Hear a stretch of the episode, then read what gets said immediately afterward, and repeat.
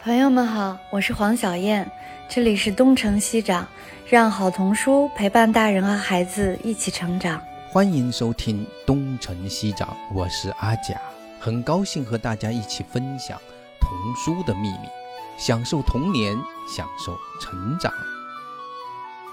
咱们可以这样嘛，就是每隔一段时间，咱们可以录一录，可以收集一些书，咱们聊一聊，你觉得可以吗？嗯。你有什么想法呢？就是聊这样的话题，有没有可能一个月聊一次，或者一个月抓一个呃某个社的编辑来一起来聊一聊？就是咱们可以建立一个这样的规则，比如说哈，就是你比如说你是七想国的，那么咱们呢就是说每次咱们一个人推荐一本两本书的同时，也推荐一两本跟自己没有关系的书。就比如说，我推荐一两本，呃，我翻译我写的书，我再推荐一两本跟我也没什么关系的书。那么咱们这样呢，呃，每隔一段时间也有一个这样的一个推荐，然后互相也知道大家在看什么。然后我觉得这个做成音频节目还是可以的。哎，呃，袁泉跑来了，你 知道吗？今天就咱们三个人，为什么？哦，因为今天是那个丰子恺的颁奖。好像有魔法童书会也在也在颁奖啊，明白了。今年好像丰子恺的首奖是给了苏丹的犀角，苏丹的犀角，对对对对，是的，是的，也也有有点惊讶，也还可以哈。那个这个书本质还其实蛮惊讶的，就是它是挺好的书，但是给首奖还是蛮让人惊讶的，是的，哎。对，然后他的他的剩下的几个奖也也其实也挺惊讶的，我觉得。哦，是吗？你你觉得什么比较惊讶呢？咱们就是呃，我就是和我们的那个评选，就是和童书一百评选重复的，就呃，纽扣士兵其实还好。哦，那个是九儿的书，对吧？对，这个是就是关注程度比较本身也比较高的，然后九儿老师画的也挺用心，这个没有问题。然后但是有一本书叫《小熊快跑》。啊，那是史雷的一本书，对吧？对，这本书我真的是只有在我们榜单里曾经见过它。啊，哎，这本书在那个他们那个北师大的年度十大里面也有，也有是吧？哎，也有的，对对对，不算是很特别啊。对，然后嗯，那剩下就是屎壳郎的生日礼物。哎，那本书其实还蛮好玩的啊。是的，是的，是的，对。然后剩下一个叫《生日快乐》这本书，好像应该还没有引进，我觉得我没看那个那个是一个香港的作者，那个这个人他曾经有一本叫《等待》，也曾经是他们去年还就上一届的一个一个一本书啊，所以也还算是正常了。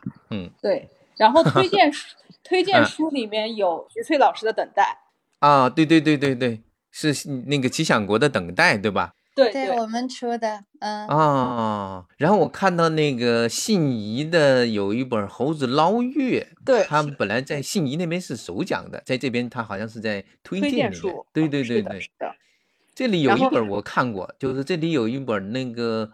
一个向海的地方，哎，这本书真的挺好的，是的。对，这本书在今年，今年在我们的书目里面，到时候您来评选童书一百会看到，我自己也非常喜欢这本书，哦，是吧？是吧？啊，但我自己觉得那个封面设计的 可以提高，我觉得它封面有点可能书里面内页没有选，就是那么精彩。嗯，好吧。其实内页还挺惊艳的，我觉得。嗯。咱们就就就这么就开始开聊了，是吗？对的，其实我想呢，就是咱们都是圈内的哈，就是，但是实际上我们平常呢也读的书可能都不大一样，所以我刚才呢跟那个小燕老师商量啊，就是说咱们呢如果老师去推荐。自己有关的书，比如我推荐我翻译我写的书呢，其实有一点点过于的王婆卖瓜了。所以咱们建个规则，比如说你可以推荐两本自己的书的同时，再推荐两本跟自己完全无关的书。这样的话呢，我觉得所有的编辑啊，只要是愿意来参与的，都可以来 来讲讲，讲两本自己的书，再讲两本别人的书。呃，小燕老师，你觉得怎么样？嗯。其实就是我们不是原来说过一个月做一次做一次活动推荐书吗？嗯，这个完全可以。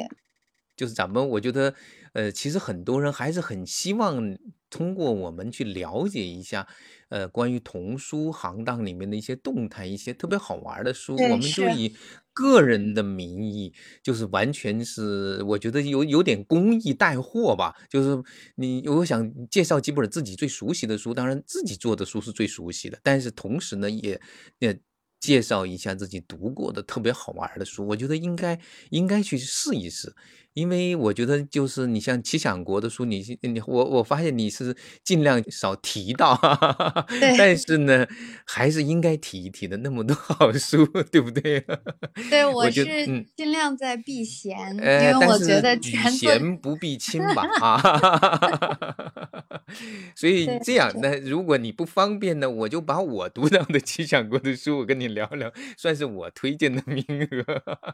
然后呢，对，我想今天。想想先说一件好玩的事儿，就是就是前天吧，来了一个我的一个同学，是我的高中同学，他在那个中央民族大学，他是博士、博士后，然后在中央民族大学做文学理论的教授。就是其实他是古典文论的教授。哦，就是上一次我们本来要谈这个时候他来了，我们就取消了那次活动是吧？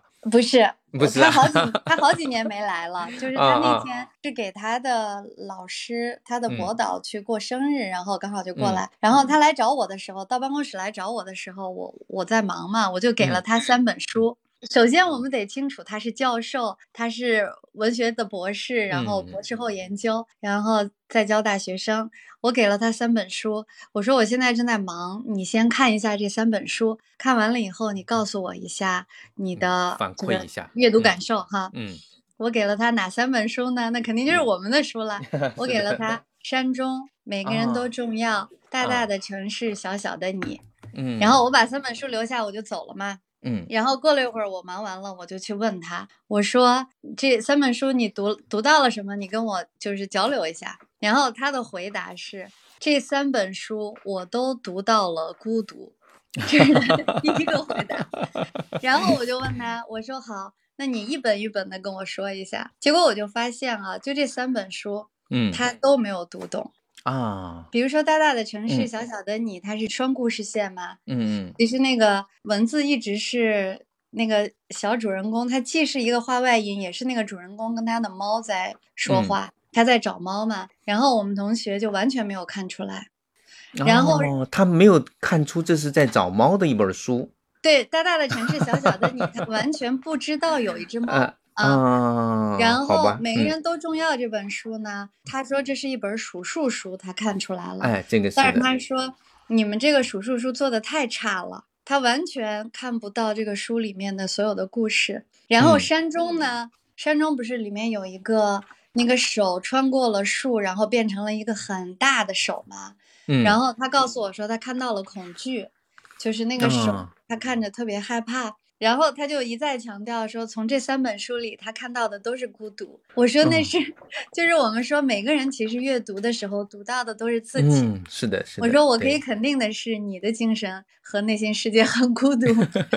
然后我就坐那儿给他一本一本的讲了这三本书，然后。他晚上回去给我发了两段文字，第一段文字是他把那些书全推荐给了，因为他是给他的博士导师过生日嘛，就是他的师门里的所有的人。然后第二段文字他是这样写的，他说：“第一次感受到文字的世界是固定的和有限的，图像呈现的世界却是更接近这个世界的原本的样子。我多少年来一直在反对图像化的世界，你改变了我的认知。” 这是一个大学 教授，所以我觉得特别特别有意思。就是图画书的这个图像叙事，它真的是一种完全不一样的语言。就是那天真的是颠覆性的，对于他来说，就是这最近发生的故事，我觉得很感慨，所以我先分享这个故事。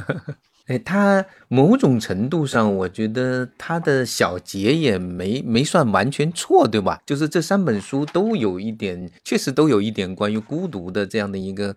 一个样貌，但是它并不诉诸于孤独，它是一种去寻找，比如说在大大的城市，小小的你，他一直在寻找，然后实际上最后的等待它的结果，还是一件非常应该是，呃，我看到最后的那幅画，好像是那个猫又又找回来了，是不是这样的一种感觉？反正他留下了那种希望。嗯，应该不能完全诉诸于孤独，但是他其实为什么搞文学的人有时候会拒绝图画？我觉得，比如说他可能呃能够呃接受电影，但是他好像觉得电影可以去诠释这样的一个文学的一个叙事，但是好像用图画书这种用画面来讲，他找不到这样的一种感觉。这主要还是因为缺乏这种图像叙事的能力。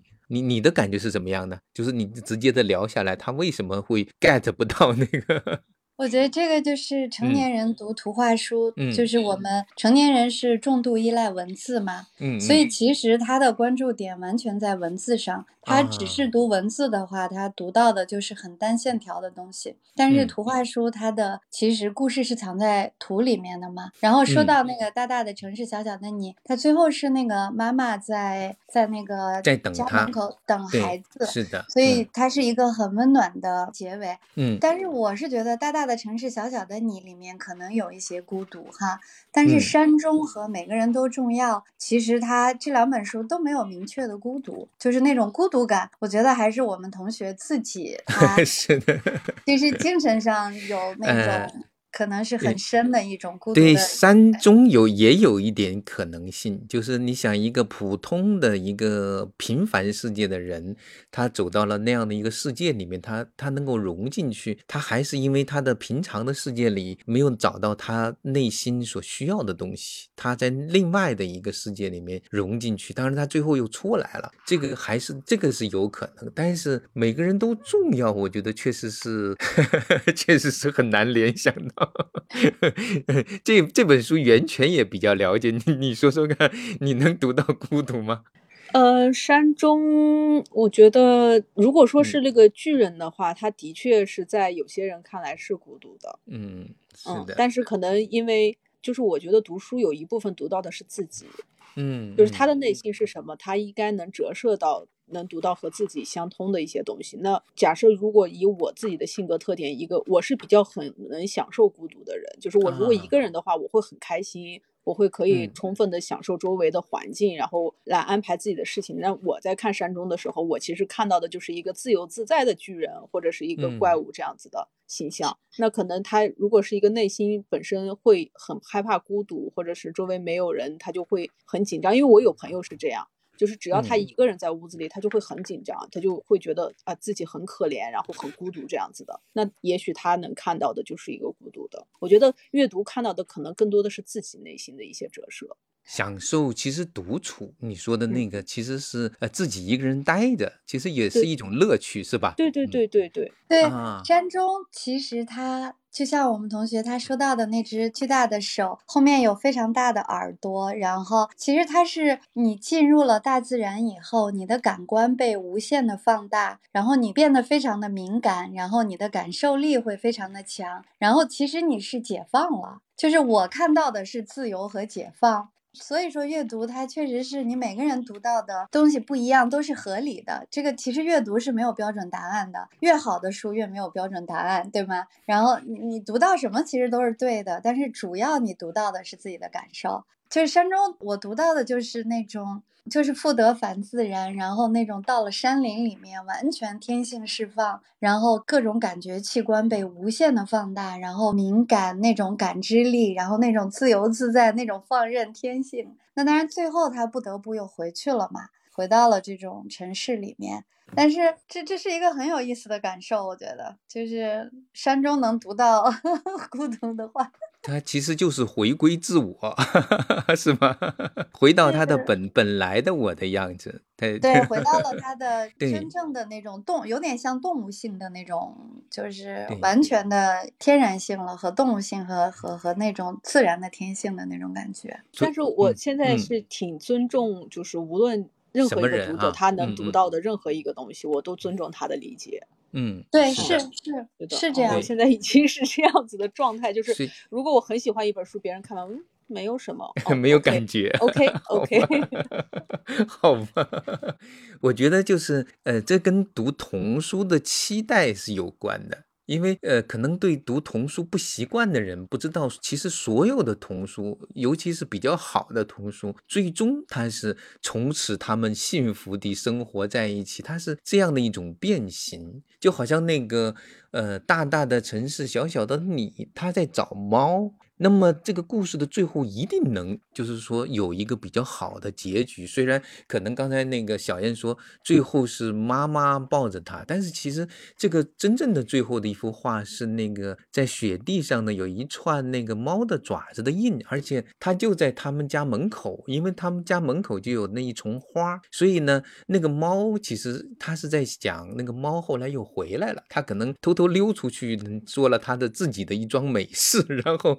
又 偷偷的溜回来了。这个呢，嗯，我觉得这是一个读童书他必须有的一种期待。如果没有这种期待的话，他会觉得，嗯，这个可能会读到了另外的东西。所以这是一种习惯吧，啊。对，因为它是双故事线嘛，就是是的，就是它既是说这个小朋友小小的你在大大的城市里，也是说那个猫小小的你在大大的城市里。所以双故事线就是猫也回来了，然后。妈妈也在那个巷口等他嘛。其实他们都或者找到了家，或者找到了拥抱。其实我自己最喜欢这三本书里面，其实跟我最有共情的，其实是大大的城市和小小的。啊，是吧？就是我我我也是，就是一个我觉得也是一个很孤独的人，就是灵魂很孤独嘛。所以我我 其实这本书跟我的这种共鸣，我觉得还是挺多的。嗯。嗯，那我就顺便就咱们这个话题说到这个人哈，就是叫做西德尼·史密斯哈，这是他第二本获得格林纳威大奖的金奖的书。第一本是好像叫《等爸爸回来》，讲那个是别人写的故事，一群在海边的煤矿工他们家庭中的那个孩子的故事，然后。最近刚刚又出来了一本他写的一本，就他画的一本书，也是别人写的。这本书的名字叫做《我说话像河流》，不知道看过没有啊？这个书我觉得也是非常非常有劲的一本书，因为我尼尔波特做的，是尼尔波特的责编。对哦，这本书我们很早就看到了，但是我没有看这本书。哦，为什么呢？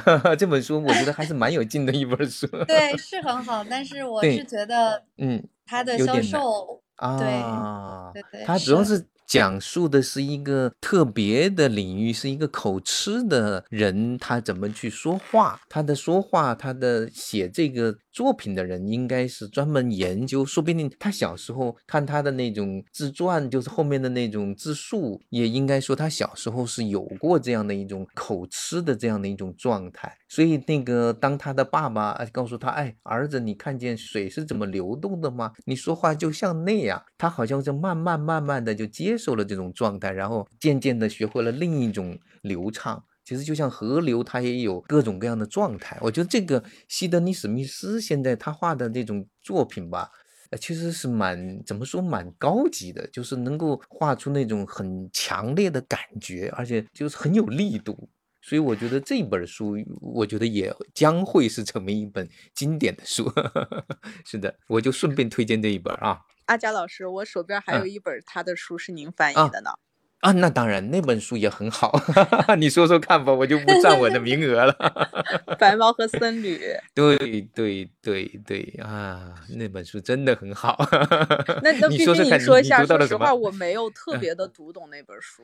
这本书怎么说呢？它是一个，它是一个很古老的一个僧侣他写的一个 Panger，叫真有点。如果你去看那个爱尔兰的那个呃动画片儿。就是有有几部那个爱尔兰的动画片儿，叫凯凯尔，就是凯什么金吧，就是那个凯尔金还是什么啊？那部动画片儿，你看完了之后就会有那种感觉，就是在那种古老的年代，然后一个僧侣在那个地方，然后每夜他在。在黑暗中，然后在那里呃追求真理，然后旁边呢伴着一只猫。那猫呢，并不是说跟他是好像有多么的亲密，而是跟他做着同样的这种事情。这有点像是一个人在一个一个洞穴里面，或者在那个在悟道一样。他从这个猫的身上看到了自己所做的这样的一种事情，然后猫的不懈的努力和他自己的在黑暗中不懈的去寻找光明的这种努力，哎，就是都有一种成就感。反正读的那个就是在译的过程中就。会浑身有一种起鸡皮疙瘩的感觉。我在想，其实有时候我们自己也在做着类似的事情。他会很激励很多的人，在你说孤独也好，或者在独处的状态中去尝试、去探寻，好像在曾经是一片黑暗的地方去寻找一片一片光亮。在这样的一个过程中，哎，这个。感觉特别好，因为恰好这个猫又跟它的就是就跟它是非常的契合，这个是带有某种呃象征意味的东西，就是那种隐喻的东西，写的又突然间又变得很儿童化，又很很巧妙，哎，这这个画的也特别好啊。对，我觉得这本书就是属于那种读懂它真的是需要，虽然它的文字很少，或者是内容很少。但是想要读懂它，真的是需要这个人有一定的阅读品味和一定的人生阅历，我觉得才能特别能读到您刚才说的这些内容。嗯，是的，比较小众一点。嗯嗯，我就说西德尼，呃，史密斯的，我喜欢他的那个路边花。嗯啊啊！对，我觉得那个就是这个白猫和僧侣，我读了以后，我也是觉得很难有 感觉，对，找不到感觉，对，很难找到共鸣。嗯，对对。在在网上，我找到了一个，就是一个他的那个原诗，一个国外的人做的那种小动画。他在讲一个一个女孩，她在那边在夜里在做着设计，在做着什么。然后她的旁边那就变成了一个电脑，在一个黑暗的一个电脑桌边，然后一束暖暖的光，然后她在拼命的做着，她也不能说拼命吧，她是非常勤奋的做着她的这一番事情。而她的那只猫啊，就在她的身边，然后在陪伴她。就是你，你如果去想象这样的一个画面，在想象一个古老的那个房间里，僧侣在读着经，也想象着自己晚夜里经常在做着 独自的做着这样的事情啊，你就会发现，很多时候人的那种内心的噔的一下那种碰撞，那种触动，就是这么来的。我相信这个西德尼·史密斯他也有过这样的一种经历，所以他画的那种感触也是非常的让人感动的那种状态。好吧，我我也算算是我的一个名额了哈。就是西德尼史密斯算是您的一个名额，还是什么算是？白猫啊，白猫和那个 白猫和僧侣。我今天列了一堆的书，但是我就没列这本书。呃，嗯，这是因为我刚好收到了那个西德尼史密斯，是的，是的，他那个 I talk like a river，就是您刚才说的那个，就不知道国内有没有人拿那个，就您刚才启发做了，刚刚出版，启发做了，就是它的中文名叫做《我说话像河流》，河流是那个刘清燕老师翻译的，还是译的相当不错的啊。对，因为尼尔波特的书，我们总是能第一时间看到嘛，所以就是这就会存在一个，就是因为我们已经出了特别特别多的这种很小众，然后很文艺的这种书，对对对，有时候就是我就不敢再去拿太多了，就是这种销售的压力对我来说太大。好吧，嗯，对，好吧，好吧，源泉，源泉，源泉，你接推荐吧，名额吗？嗯嗯。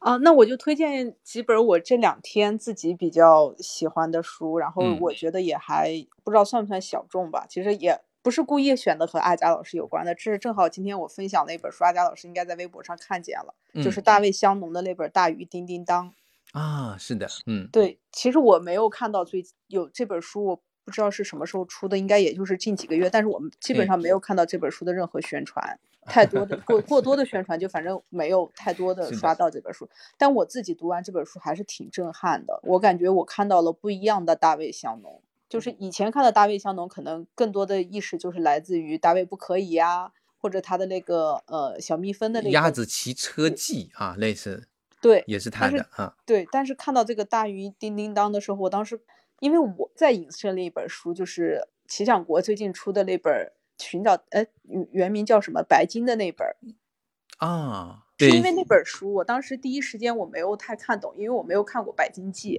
就是白金哦，就是白金是吧？啊，对对对，然后现在它叫亚哈与白金哦，亚哈与白金啊，对。然后我看白金的时候没有看懂，我就专门去搜了《白金记》的书，然后我发现那本书好厚，我也没有勇气读完它，我就去把《白金记》的图像小说找了出来，嗯，就是去把白金看完了以后，再去返回来看这本白金绘本的时候，我就能 get 到他一直在寻找白金的目标是什么了。但是很巧的是，我看完那本书之后没多久，我就看见了《大鱼叮叮当》，我当时。第一感觉就是天呐，这就是童书版的白金呀！只是就是只是在我的印，可能因为刚看完白金，它对我的影响比较深。然后我当我看到很多人都想捕这条大鱼的时候，我下意识的意识就是这个很像，就是白金里面大家都想捕的那条金鱼，但是没有人，从来没有人得到过手。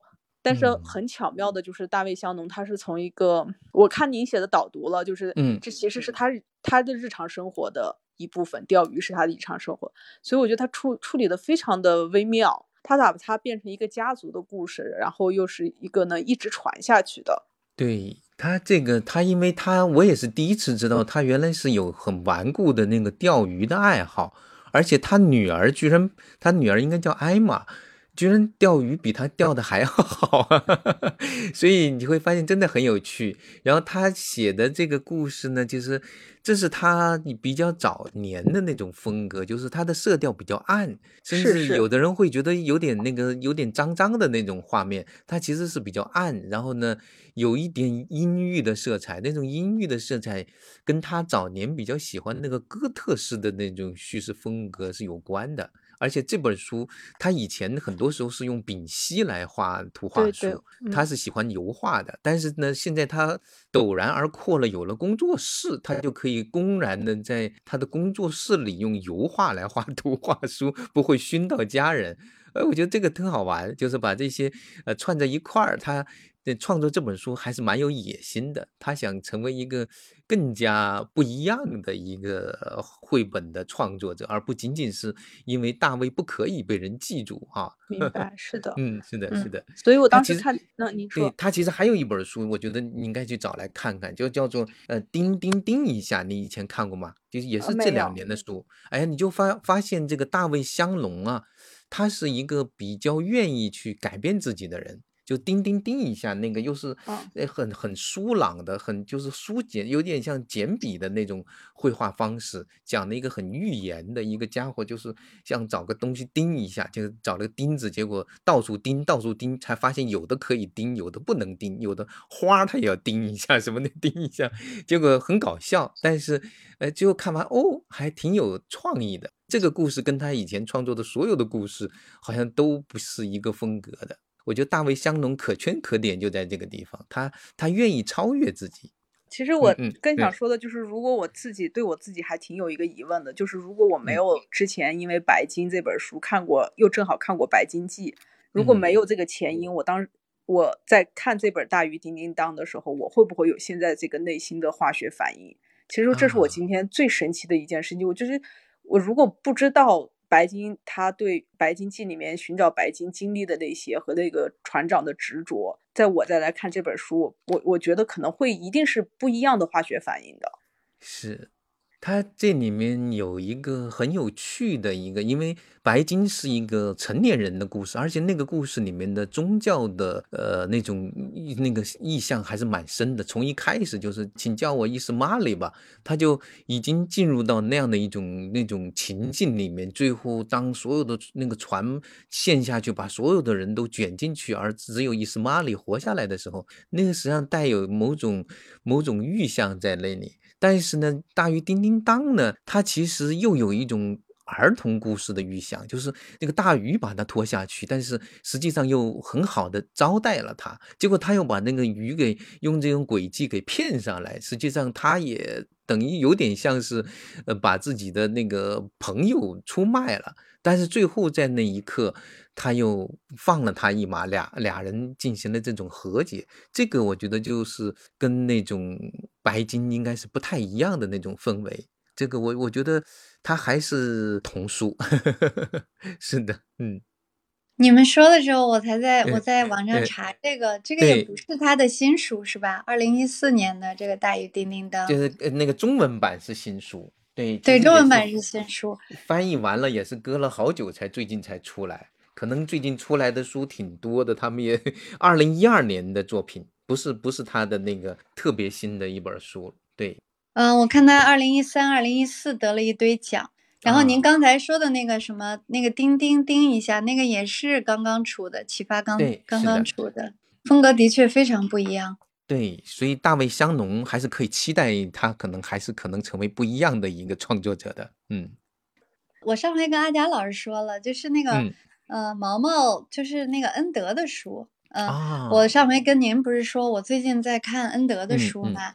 看那个毛毛和永远讲不完的故事。然后我就是很很感慨嘛，我就说这就是这是真正的这个童书经典。然后是的，虽然我一直知道，但是一直都没有读。然后就是咱们俩不是有一个对话吗？您说这个永远讲不完的故事不好读，但是毛毛相对来说好读。但是我我不是跟您说我的我的感受是刚刚好相反，我觉得毛毛是一个非常。非常深，非常有哲理，里面隐藏了非常多的东西。我是觉得小朋友读毛毛的时候，就像那些灰绅士啊，他的那些隐喻呀，时间之花呀，他对时间的这种感受啊，然后毛毛这样的一个来无影去无踪、没有来历的一个小孩子，生活在一个体育场里，他是很儿童性，但是在某种程度上，他又非常的抽象。嗯，倒是永远讲不完的故事，我觉得就是就是比较奇幻的，就是那种它非非常非常长，读起来很累，嗯，但是但是它很具象，就是小朋友生活里面，就是他不会觉得很就是很奇幻的那种，比较奇幻，但是还是比较具象的。嗯，永远讲不完的故事，还是我我觉得总体上还是比较复杂的，可能我们。我们大人看到了那种那种意象是不一样的。嗯，当年那个恩德为了写这本书，差点疯掉了。他就是他无法找到从这个。这样的一个幻想的那种国度里面逃出来的方法，因为他必须得让他去出来，但是又又不能够随随便便的就那么出来，所以他这里面的所设计的这样的一种扣，他实际上去进去要挽救自己，挽救他的父亲，这个。比较复杂，从故事的叙事是比较复杂的，但是从哲学的意象上来说，当然毛毛呢，它其实也可以看成一本哲学的书。实际上这本书必须是德国人写，好像其他国家的人很难写得出来。这本书很容易让人想到那个海德格尔的那个存在与时间，就是就到底时间是怎么回事？是你嗯把它积攒下来，然后呢就是然后把你的多余的时间积攒下来，把。你的那个有效的时间快快的花完，然后最后再从你的时间的银行里面再取回来，还可以再加上利息，这个这个绝对是一个哲学概念，还是最后你决定活在当下？哎，我觉得这个这本书很有趣，包括那个乌龟，那个乌龟带着它逃亡的时候，它不是快快的走，而是要恰好的走，是吧？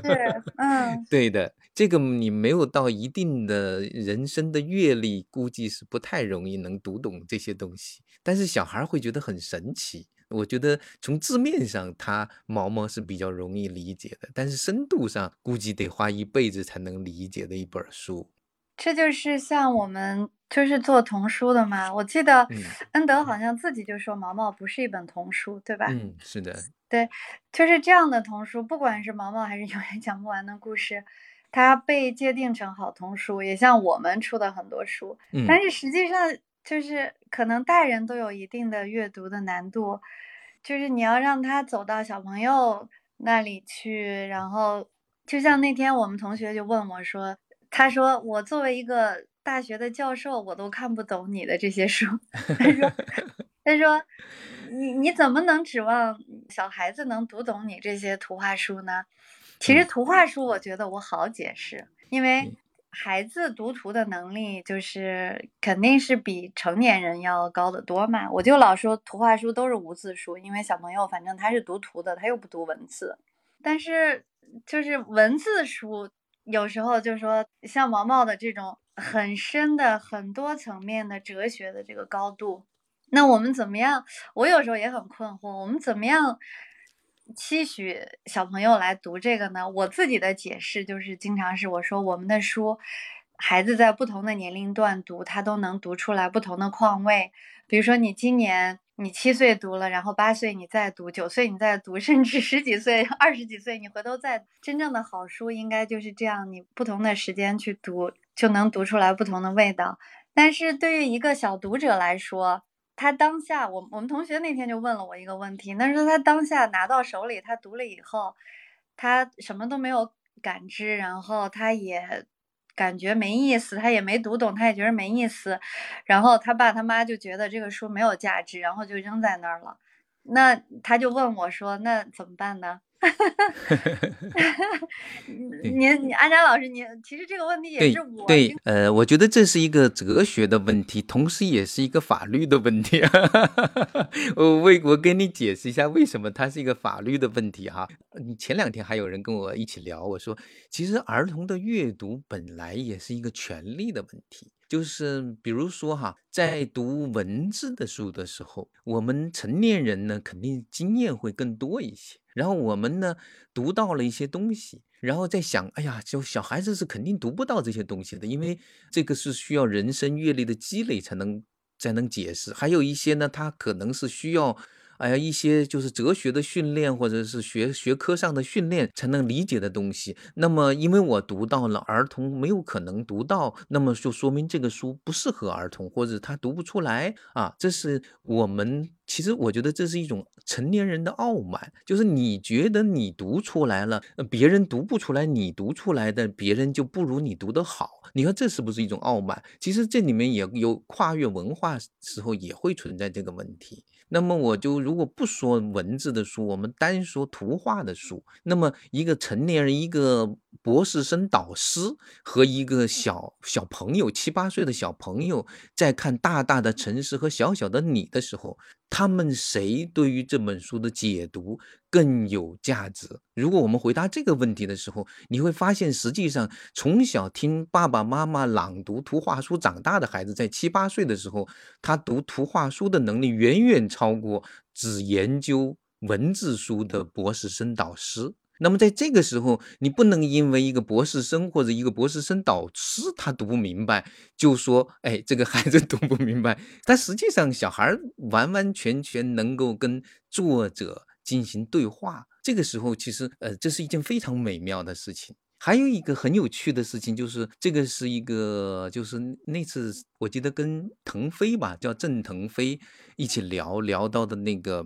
儿童哲学的话题，嗯，有一位那个儿童哲学的，呃，马修斯，他里面写到的一些文字和对谈，他是作为一个哲学教授和十一二岁或者更小的孩子进行对谈，他发现小小孩小一些的孩子更愿意去，呃，去聊那些很本源的那些哲学的话题，所以你说时间与存在，包括我是谁，我从哪里来这些问题。好像很多成年人觉得这个已经不是我们现代的，就是长大的人要关心的议题了。他应该是那些 就是呃专门研究哲学的人才去专业圈的问题。但是不是的，小小孩儿他是可以跟你去探讨的。他他里面举到一个例子，比如说那小孩突然间问大人：“哎，这个苹果是活的还是死的？”啊，那这苹果在树上当然是活的呀。那苹果摘下来放在桌子上，那是活的还是死的？这个大人有时候你问这个问题是不是很傻？他说为什么呢？因为那苹果的籽儿把它剥出来之后，它不一种不是还可以种出苹果树吗？那为什么放在桌子上的苹果就会变成死的了呢？这就是一个生命的概念的问题。这个这是小孩能够提出的问题，成年人往往不大可能去提。所以实际上。呃，你会发现，当这个作品中出现了一些很本源的问题，就是这个，比如说毛毛这个问题，就是当你有时间的时候，你怎么花的问题。那么你会发现，很多成年人花时间的能力，他不如小孩儿。小孩儿他可以，他可以无聊，他可以在无聊中去寻找他呃有有趣的事情，而成年人好像必须把用很多很多忙碌把它全部填满。在这个问题上。呃，我觉得并并不一定儿童是弱于成年人的，所以其实这里面有时候你会发现很多的哲学家或者是很多探讨这些问题的人，他往回看，他回到最初的那个开始，也许收获会很大，啊，所以，呃，我我觉得只要是我们大人读到了一些东西，小孩可能读不出来，就说明这个书不适合孩子。这种论调 是完全不了解孩子和不了解童书的一种状态。这是我的一个简单的结论。您说到这儿，我就想推荐另外一本书，就是陈赛的新书《愿你心中有一个广阔宇宙》。就是他的这本书的前言里面，他就提到了他采访的一个，嗯，一个心理学家说过，人的发展有三个阶段。呃，首先陈赛的文笔，我是无限欣赏他的文笔，我就特别特别喜欢他的东西哈。然后这个新书确实是愿你心中有一个广阔宇宙，就是特别推荐给大家。然后他就讲到了，就说教育有三个阶段，第一个我我现在有点记不太清了，反正就是。孩子生下来是就是有无限的可能性的嘛，好奇、天真，充满了灵性，然后就进入了教育的阶段嘛。嗯，进入教育的阶段以后，就把这个人的天性其实就给扼杀了。然后最后有一些幸福的人，到了第三个阶段，有一些幸福的人，比如说艺术家、作家，或者说一些就是很好的保留了自己童年的，就是儿时的那种天真和创造性和好奇心的人，就是进入人生第三个阶段，只有少数的人保留了下来，就成了就成了这个艺术家呀之类的。我有点记不清了啊，但是嗯。就是你去读的时候，你会特别特别有感慨，就像您跟您刚才说的那个，也也是比较搭的，嗯，对的，是的，有时候我们要。努力的去找回儿童的状态，而不是就觉得我们比儿童强很多，我们得教他。如果我明白了，就是他不明白，这个很好玩。我我讲个小笑话，我们以前搞法律的嘛，你有回碰到一个北大的一个法学博士，然后在惠州碰到的啊，然后他就坐在那儿开始聊那个期货，在那个早年的那个时候，了解期货的人很少。然后我呢，恰好呢，因为一些案子，我正在研究期货，然后我就开始跟他去讨。讨论几个。期货的具体的问题，说了两句，这个博北大的法学博士呢就停下来，他兄弟打住啊，在这个房间呢，你懂期货，我不懂期货，就是呃，出了这个房间，他们不懂，就是我懂啊，就是你会知道，有时候你你的好像知识上的优势，实际上是建立在别人不懂的状态之下，而不是在一种平等的一种对话的这种状态之下，哎，太太有意思，我那次对我的影响蛮深的。啊，我才知道，其实世界上，呃，真正去了解，就是真正去懂，这个是跟那个你能白活是两个完全不同的概念。对，我找到了他这个，他这个说法，他说是那个美国教育家、人工智能先驱西蒙·派帕特曾经将人与知识之间的关系分成三个阶段，一个是婴儿从出生开始，他婴儿的学习方式是通过探索、触摸、玩来学习，他们是主动学习者，就是孩子是主动学习者，而进入第二个阶段，然后使于孩子看到一个感官经验之外更广阔的世界。嗯，然后他其实第二个阶段是从主动的、从自主的学习转向了依赖他人的学习，然后到了上学的年龄，他们就完全依赖于学校的系统，由别人来决定自己应该学什么。然后按照西蒙·派帕特的说法，对孩子来说，从第一阶段到第二阶段的转换是一种创伤性的变化，因为上学以后你必须停止学习，转而接受被教授。很多孩子在这个过程就就被暗杀、被毁灭了，而少数人幸存了下来。嗯，是因为他学会了阅读，学会了使用图书馆，学会探索一个更广阔的世界。然后第三个阶段就是经历了第二阶段创伤以后幸存下来的孩子，就是艺术家、科学家，他们在重重的限制中找到了一种创造性的活的的方式啊，他们重新像个孩子一样活着，他们探索、实验、听从内心的驱动，而不是别人的教诲，更多的是依赖直觉和经验，而不是符号。其实这也就是生活哈，就是或者说我们读童书的这种意义，或者说你从童年活到成年人，就是再活到童年去，可能是人生最好的状态，是吧？对，这个就是我记得有个丹麦的艺术家也是这么说过的，就是他说学校是一个系统的扼杀孩子创造力的一个地方。呃，他他是那么就是按照你刚才说的那种呢，就是他要经过学校扼杀一遍之后呢，然后从中挣扎出来幸存下来者，就可能成为真正的科学家和艺术家。好像感觉这是一件。嗯，不得不行的一条路，是吗？我这样哈，就是既然就提到了这样的书的话，我就咋，我就说先推荐一本书吧，就是那个孙丽丽老师写的一本书，叫做《童年的秘密藏在绘本里》，叫《绘本里的儿童心理学》。咱们上次小燕老师，我们说，呃，咱们大概有机会，我们也拉孙丽丽老师一起来聊一聊啊。我这本书其实已经读完了，大概三分之一没有完全读完。它实际上是借着绘本来讲儿童的发展，就是是心理学的一一门。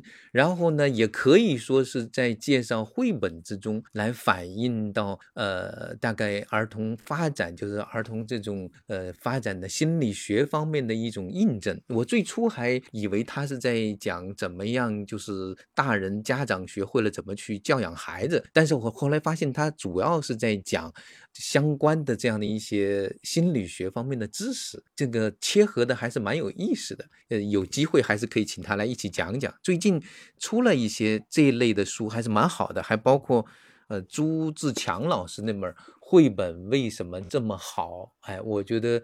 能够多一点这种工具书还是蛮好的，有机会我们多来聊一聊吧。我先呃种个草哈，嗯，对，包括我刚才推荐的那个《愿你心中有一个广阔宇宙》，他也是陈赛和他的儿子虫虫一起共读，就是共读童书的过程中，他比如说他写了伊壁怀特，就是写了很多非常有名的那个创作者，嗯嗯。挺好的，我看到他的目录，对，也有我翻译的书，是的，嗯，好的，那就袁泉和阿佳老师，我们就撤啦。还有很多好书，我们可以以后慢慢再说啊。好嘞，那我们就下次再接着聊吧。嗯嗯，好的，阅读愉快啊，嗯，拜拜，嗯。